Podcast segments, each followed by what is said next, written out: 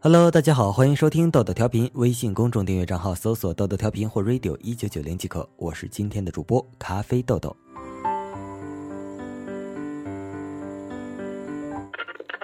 我曾谈过一段恋爱，分手理由是因为我不够有钱。后来我拼命赚钱，却再也没有遇见过那个人。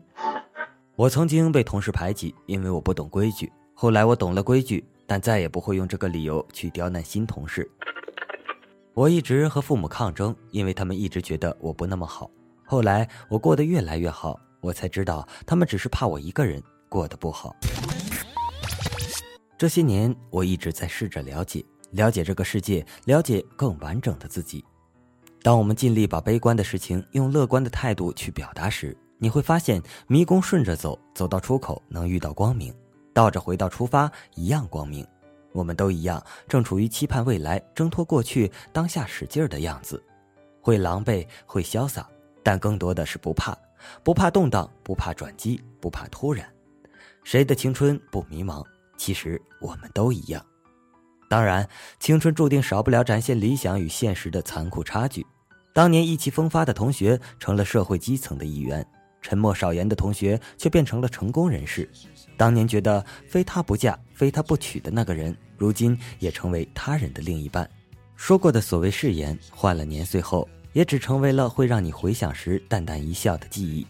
爱人结婚了，新郎不是我。不过，正是因为你最爱的人，往往不是与你携手大结局的人。这样才更像生活，不是吗？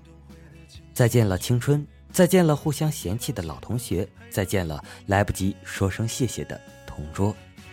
再见了相互嫌弃的老同学，再见了来不及说出的谢谢，再见了不会再有的流淌作业，再见了我留给你毕业册的。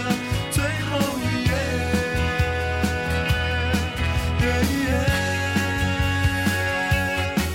我相信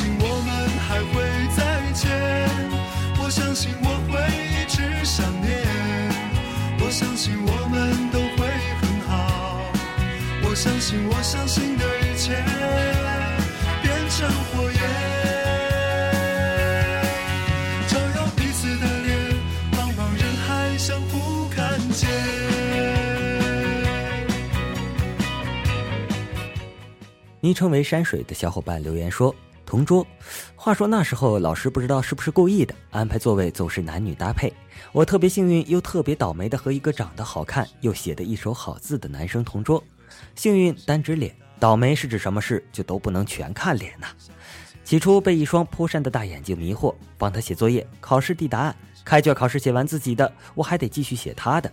直到某天突然收到他的情书，不知哪儿抄的大段煽情文艺的情话。配上他的一手好字，竟意外显得特别顺眼。晚自习约他到操场，义正言辞的，对，没错，是义正言辞的把他教训了一顿。如果他也能回忆起同桌，我应该是他遇到的最奇葩的那一个吧。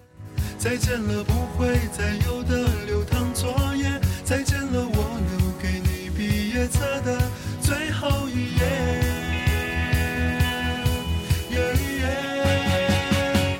昵称为 King 的小伙伴留言说：“和他初三是同桌，高中又奇迹般的在同一所学校，而且高一还是同桌，直到文理分班。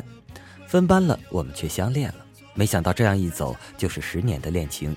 人们都说感情经过了七年之痒后就应该稳定下来了，可是我们的感情经过了八年抗战、十年内战，也最终分开了。现在他已为人母，而我还在迷茫中。”我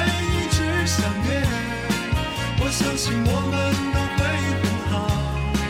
我相信我相信的一切变成火焰。昵称为“泡泡不破”的小伙伴留言说：“说到同桌，其实还是有很多感触的。和他是高中同桌，可能是日久生情吧。我们心中都藏着各自的小心思，却从来没有和对方表明。喜欢下课和他黏在一起谈天说地，喜欢在上课聊聊八卦。”偶尔忍不住在课堂上笑出声，被老师责骂。喜欢周末和他出去逛街等等，就这些。时间很快，我们面临着毕业。印象最深的是在高考前一晚，我们逃课出来，绕着操场跑道一圈又一圈的走，不知绕了多少圈。那晚我一直想向他表白，可是始终没有说出来。我们就这样毕业了，分开了。我们分处在两个城市，直到大一的那一年，我向她表白了。遗憾的是，她说她有男朋友了，她很爱他。他怪我当初为什么不早点告白。对呀，如果爱能够早点说出来，现在结局也许会不一样吧。在我心里，爱情始终无法将就，这就是为什么我现在还是孤身一人，因为我放不下他。梁丽婷，你还好吗？我想你，很想很想。你一直在我心中，失去了你，在拥挤的人群中，我终于失去了你。当我的人生第一次感到光荣，啊，我终于失去了你，在拥挤的人群中，我终于失去了你。当我的人生第一次感到光荣。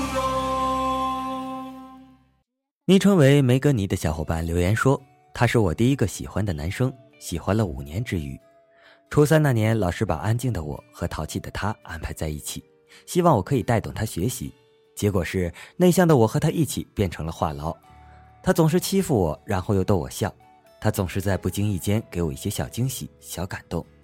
那时候也算是处于困境，所以他就像一抹阳光，给予我温暖。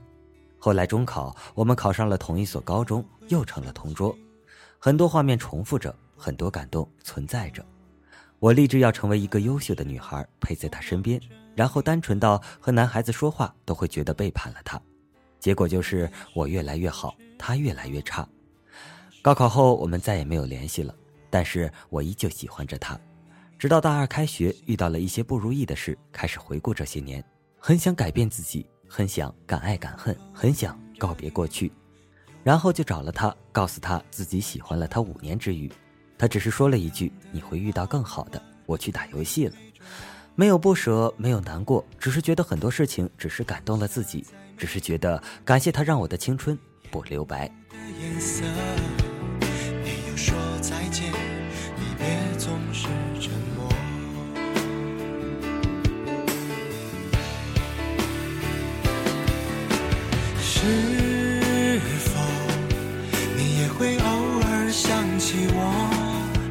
像我时常也把往事轻轻诉说。我们在春风秋雨里无话不说，却在春去秋来中失去了联络。